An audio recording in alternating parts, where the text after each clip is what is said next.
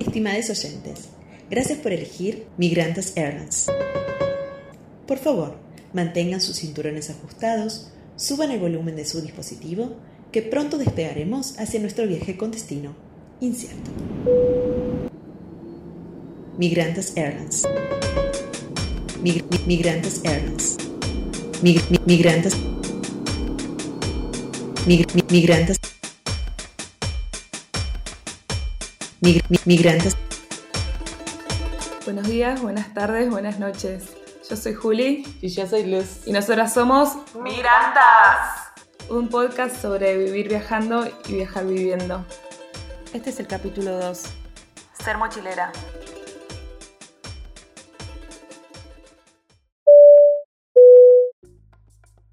Según Wikipedia, mochilero es el término con que se denomina a una persona que viaja con su mochila a cuestas, resuelve los problemas de su viaje de manera independiente, en vez de optar por tours o agencias que lo hagan por él. Le escapa a los tours organizados, lugares o destinos muy turísticos y es alternativo, económico y de mínimo gasto. Bueno, Muy bien. les queremos contar que acabamos de grabar un recontra recapítulo. ¡Ah!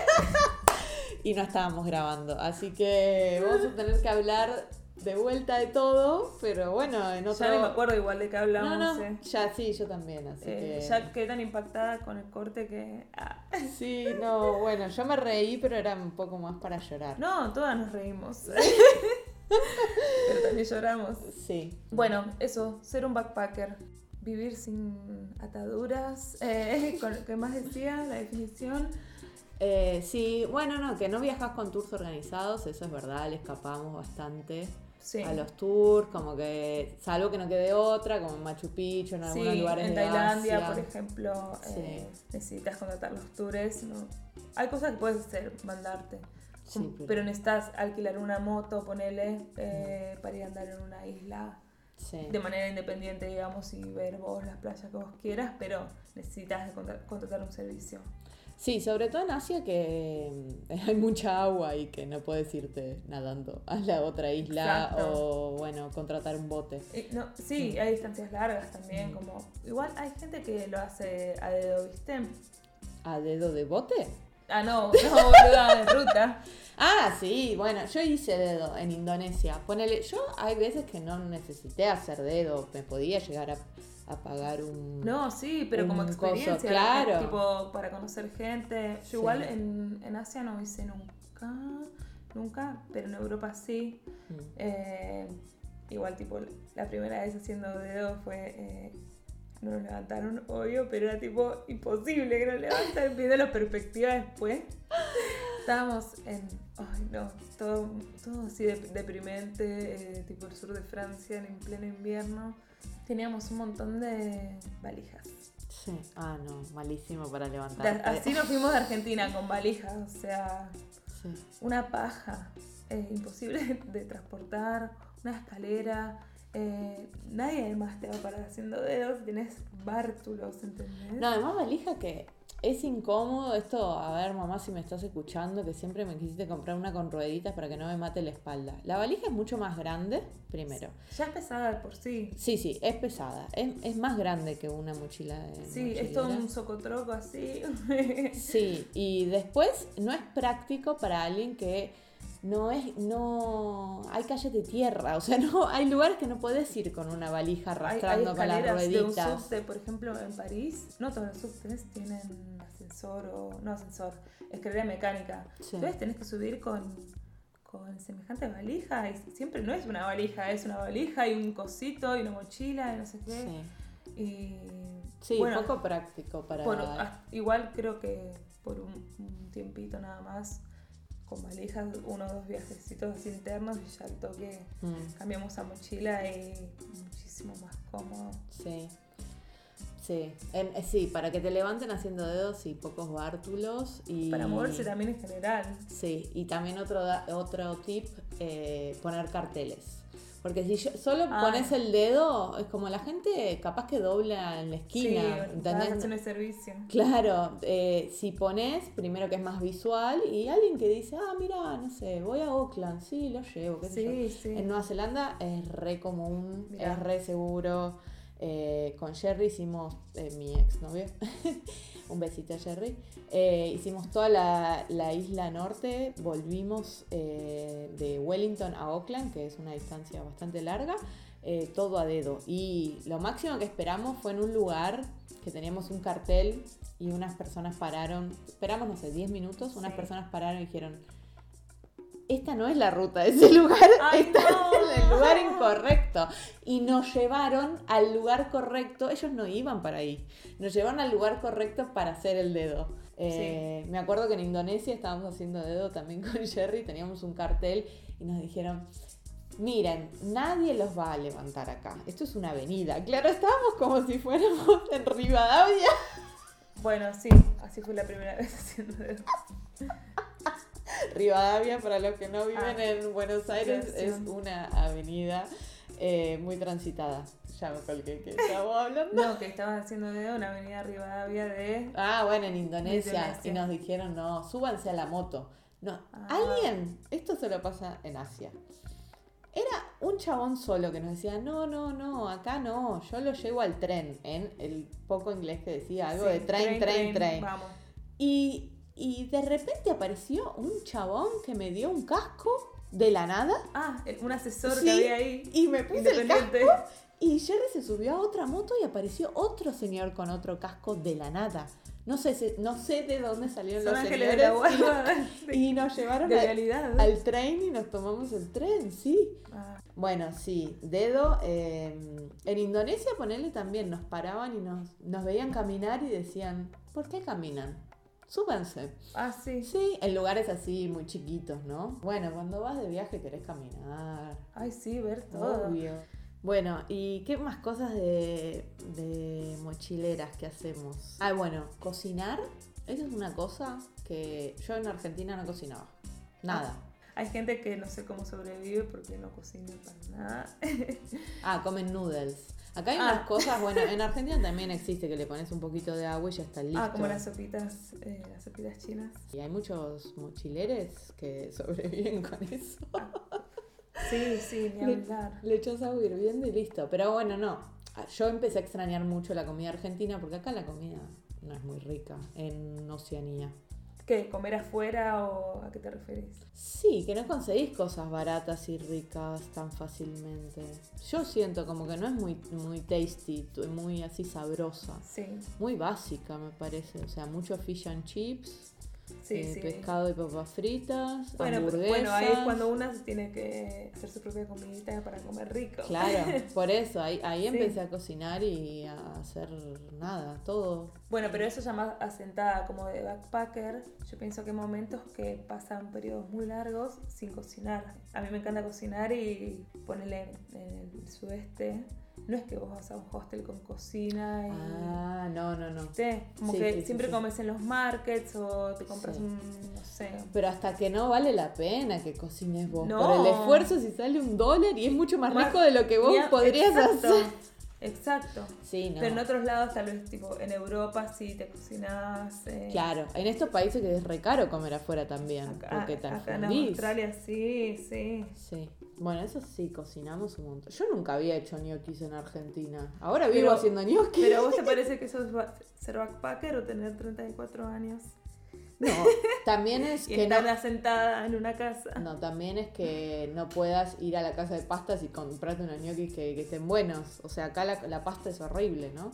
Eh, tenemos Eh, que de decirlo. de De plástico. plástico es. Buah, no importa, cambiemos de tema. Basta de comida que me pongo mal. En Nueva Zelanda tenía, vivía con una amiga que un día se fue a revisar la basura de un supermercado que todo lo que vence ese día eh, hay que tirarlo. Me acuerdo que llegó y era Navidad. O sea, trajo como 6 kilos de helado. Sí. Tuvimos helado para. Panes, pescado. Nosotros no, no importa, aunque el pescado pierda la cadena de frío, Ah, comimos dudoso, todo. dudoso. No, fue rápido, fue rápido, hacía frío, no importa, el Claro. todo bien. sigue bien, se puede comer. Eh, bueno, en la super de acá, cuando las cosas están por, por vencer, las rebajan muchísimo de precio. O sea, te llevas un, pro- capaz un buen producto, un buen quesito ahí cheto, Sí. por dos dolis. Como hoy que traje una brie. Sí, eh, brie. el, el brie. Eh, sí, ahí más baratito. Sí, sí, eso hay que estar atenta. Pero igual, igual, hay una góndola para los que de expiran ese día. Sí. Sí, sí, te lo hacen fácil para que lo encuentres. Sí. Pero bueno, yo nunca me imaginé yendo a buscar en la basura comida, ¿no? Sí, O sea, esas cosas las hago acá. Es un estudio sociológico si quieren que le sí, diga. porque ni siquiera hay nece- necesidad económica, ¿viste? No, no hay necesidad Como que te puedes económica. comprar un pan, pero sabes que está en perfecto estado, que lo están tirando porque, no sé. A ver, También desperdicio de comida, porque Exacto, o sea, es está bien. a alguien. Sí, y acá, claro, no, no hay gente que vaya al super, lo- los que van al supermercado A cirugiar. a cirugiar somos los backpackers. Yo igual no lo hice. Bueno. No la hice, no creo que la No, haga pero eso- Ya está. Eh, ya pasé. Era en los pueblitos, no, acá en Perth no, pero No. en los pueblitos. Acá en Perth capaz que sí hay gente que va, pero en los pueblitos los más, los más pobres éramos nosotros. Claro. Bueno, acá tiran todo en, el, en la calle. Acá hay un día en el año, Ah, en el sí. vecindario, Cada muy importante. contale, contale vos. Bueno, cada barrio tiene asignado una fecha para la cual puedes hacerse de sus objetos eh, que no, so- no son basura. Hmm. Por ejemplo, A saber, a saber, muebles, siempre parrillas, colchones, teles, puede haber cosas buenas. sí, computadoras, Bicis. sí. Todo Eh, lo que ustedes se imaginen, señores, Llega señoras. el día en el año, la gente lo saca ahí, no sé, ponle tenés una semana antes que venga el día de la colecta para ir sacándolo. Entonces empiezan a aparecer cosas, tesoros Tesoros. Así me armé mi casa. Sí, de hallazgos. sí, es increíble porque, claro, acá el nivel socioeconómico es bueno. Y el nivel de consumo es alto. Sí. Como comprar cosas y, ay, listo, no. eh, me compro otra, total, chao, pum. Yo creo que también porque no viajan mucho los australianos, ¿no? Como que en qué gastan la guita, en eso, en boludeces de la casa, no sé. Sí, es cierto. Yo también, mi casa, me la armé al 99% con eh, objetos que me regalaron un grupo que se llama Buy Nothing, que también cada barrio tiene. Eh, Buy nothing, para los que no saben Sí, el sí. English, es comprar nada. Comprar nada. El grupo consta en que si vos tenés algo que no querés más o querés regalar, lo publicas ahí y eh, la gente eh, comenta y eh, hay algún afortunado que se lleva. Yo tengo, no sé, todo, todo ahí. Sí, Desde electrodomésticos, Ujú. eh, muebles, ¿qué más? Yo conseguí microondas, mini pimer. Sí. eh, y después fui a la basura. Hay un lugar donde se lleva toda la basura, que Ah, la claro. separan, que se llama, acá en Perth se llama Balcata. Y ahí todo, te armas la casa. Yo me traje un sillón, silla. Sí, muy barato, muy barato. Y está todo. O sea, así que, no sé, yo no voy a invertir ni me interesa en muebles de calidad o lo que sea. Ni cuando estaba en Argentina lo hice porque es- Sí, estoy todo el tiempo en sabemos. movimiento, claro. Acá no sabemos cuándo un día tipo tenían una visa o se termina o y listo y tenés que ir y no puedes tampoco como Sí. invertir mucho dinero. Tal vez en tres meses tenés que empacar y, Y irte. rajar. Y además eso es como, no sé, todo lo material se vuelve finito, como se Y vuelve... sí, sabes que tarde o temprano te vas a depender de todo, entonces Lo que te llevas es lo que entra en la mochila. literal, literal, así, Sí. sí. el dicho es real. Sí. Bueno, y la ropa la compramos eh, toda en el ejército de salvación. Hay muchos tipos de ejército de salvación.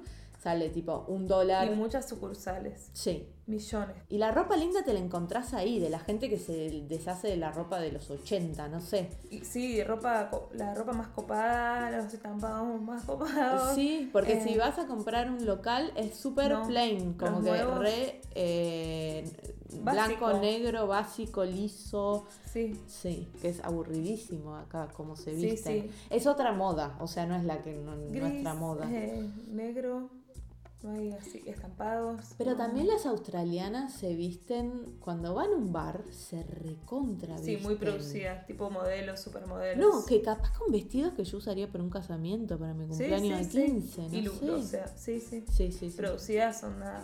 Sí, nosotras... eh, eh, Oscars. Sí, no, nos da no paja. somos muy elegantes. no, no, no. Eh, uh, sí, sí. No. Si vieran la ropa que tengo ahora puesta, de, de limpiar.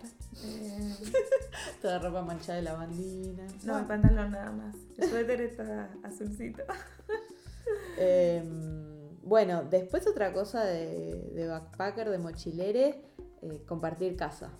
Compartir, vivir con gente Sí. horrible, linda, de todo tipo. Todo tipo, por suerte, te llevas de experiencia de todo tipo. Sí. Eh, Yo tuve, o sea, la verdad, en, en Argentina yo tenía un departamento en San Telmo y tenía una habitación de más y la alquilaba. Y la verdad, ya lo, habías vivido con gente. Sí, entonces, había te- vivido con ya, gente y me había dado cuenta que yo no tenía nada de paciencia para vivir con Claro. Y llegué acá y empecé a vivir no con una persona más, con 10 Sí. personas más. Digo, ¿qué estoy probando? La- mi paciencia. Compartir una cocina con 10 personas. Un baño, baño. Un baño. Dos como mucho, un baño y medio. todo. La gente es muy sucia. La gente es sucia. Desconsiderada. eh, imagínense las piletas esas de esas cocinas, los restos de comida que hay ahí que nadie va a sacar. Las basuras explotadas. Bueno, yo vi, yo viví con todo tipo de gente, limpia y no limpia y asque- asquerosas. Asquerosas de. asquerosas. Sí, yo Eh, eh, duré cinco días en una casa. Así, muchas mudanzas. ¿Qué hacían? Era un asco. Bueno, en realidad, una casa de, de backpackers me habían dicho que se compartía con, supongamos, tres personas más. Nosotros éramos dos. Era una casa grande, con pileta, así, medio retro, de, medio de los 70 Cuando nos mudamos, en realidad vivían tipo ocho personas más. Era como un hostel con pileta, sí, pero era un hostel, un- uno, pero del horror. Sí. Lo de los 70 pasó de ser gracioso a ser una depresión en un minuto, todo una, una mugre. No limpiaron ni el cuarto. Ay, no, no, no. Cinco días y fue bueno, chao. Yo cuando llegué a Australia me fui a esos working hostels. O sea, te consiguen laburo, trabajo y además te dan alojamiento. Entonces para el mochilero que recién llega... eh, es ideal. dice, "Ay, Resolves todo. Todo resuelto, dos en uno. Donde dormir y encima te dan, tra- te dan trabajo. Claro, sí, pero engaña pichanga porque vos si te vas de ese hostel, En la eh, cruz. claro, perdés el trabajo, listo. No, Sí, vos estás en ese hostel y por eso tenés trabajo. no, no Es un negocio. de progreso.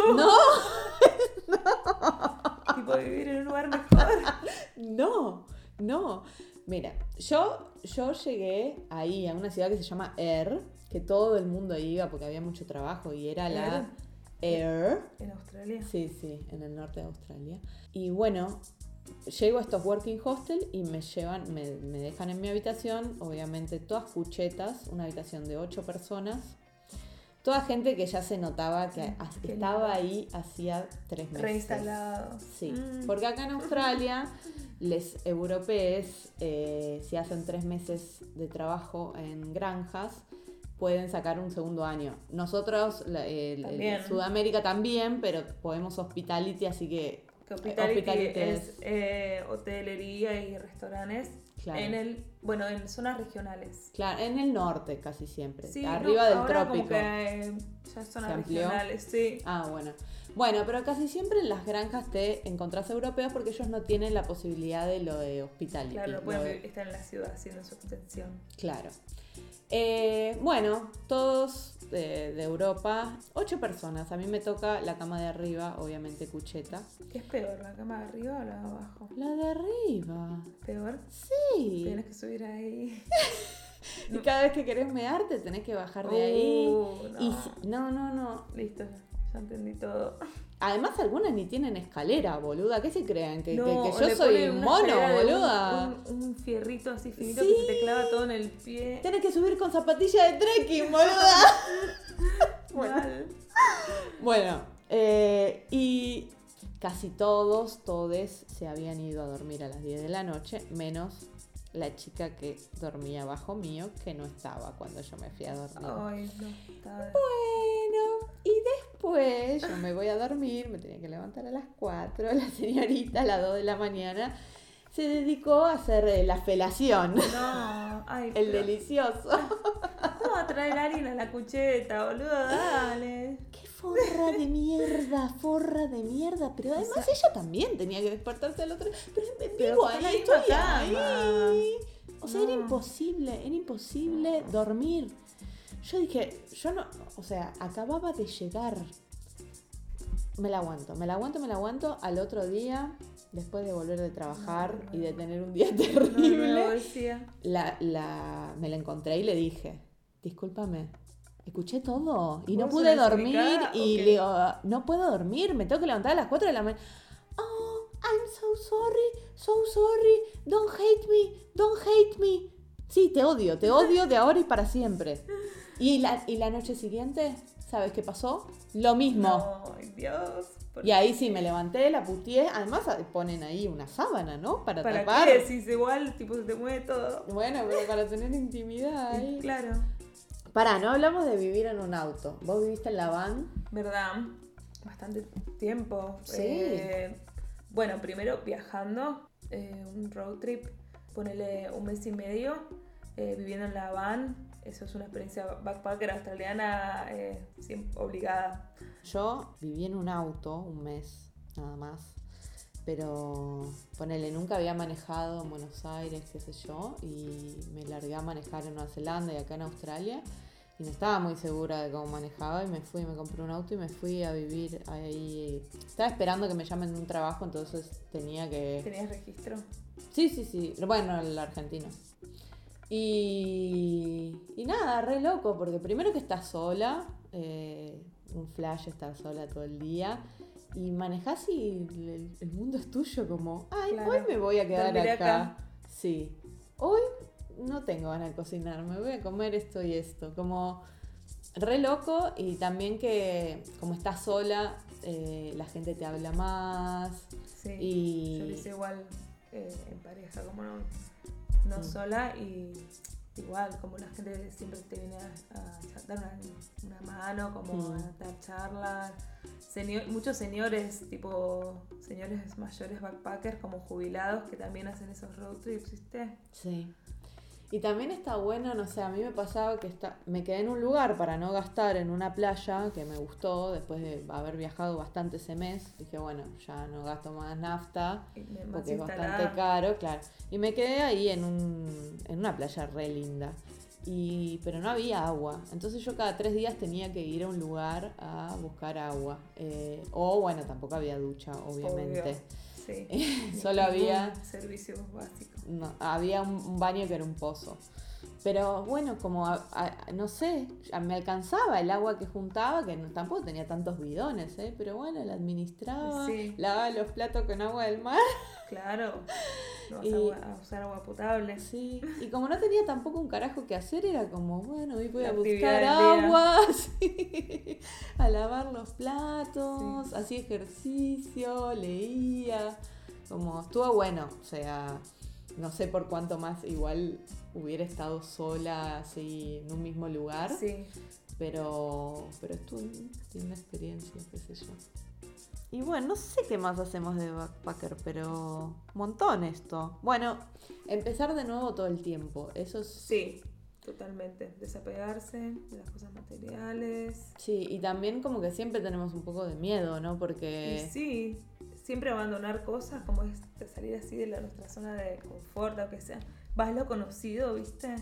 Y cambiar todo el tiempo de ciudad o de, Sí. de todo, de casa. Yo me mudé acá mil millones de veces. Sí.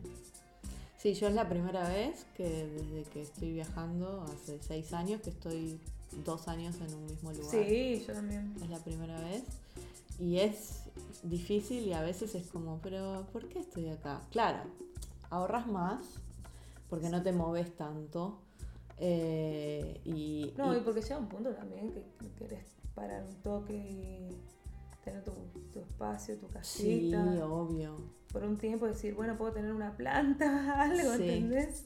Sí, sí, como más, Un poquito de raíces, un Sí, poquito. igual a mí me dan ganas todo el tiempo de irme de viaje, aunque sea acá dentro de Australia. O... Sí. Y bueno, ahora obviamente con esta circunstancia pandémica Sí. no podemos viajar, pero todo el tiempo me dan ganas, por más que esté cómoda ahí con mis plantas, o quiero viajar, ¿entendés? Sí. Ahora Quiero la ser backpacker. Sí, ahora con eh, tanto Juli como yo vivimos solas, eh, por primera vez también, Sí. eh, re loco. Eh, yo, vi, o sea, vivía sola en Argentina, pero acá es la primera vez que tengo mi espacio y que, ¿por qué si allá no me lo bancaba, acá me lo tengo que bancar? Como en un momento ¿Qué? llegué a pensar eso. Compartir. Claro. ¿Entendés? Porque en un punto era ahorrar, ahorrar, ahorrar, Sí. ¿no? O sea, ahorrar, el- pero bueno, en- otro punto querés vivir, Eh, no sí. sé. Y bueno, eso también es tener 30 30, para mí es Es porque dejar de, somos... deja- Claro. querer dejar de compartir el baño, boluda. Sí, Ya Ca- está. capaz que ya no somos mochileras, boluda. Acá en Australia no, por eso te digo que me gustaría ser backpacker y de nuevo y irme a viajar. Bueno, igual, Bueno. pero seguimos haciendo estas cosas de backpacker que Sí, sí, dijimos, obvio. de... Pero no, backpacker cheto, boluda. Bueno, backpacker con ojos. Sí. Bueno, abandonamos este capítulo. Nos seguimos. Nos bueno, esto será todo por hoy. Gracias de nuevo por Espero escuchar. que, sí, espero que les haya gustado. Adiós. ¡Chao!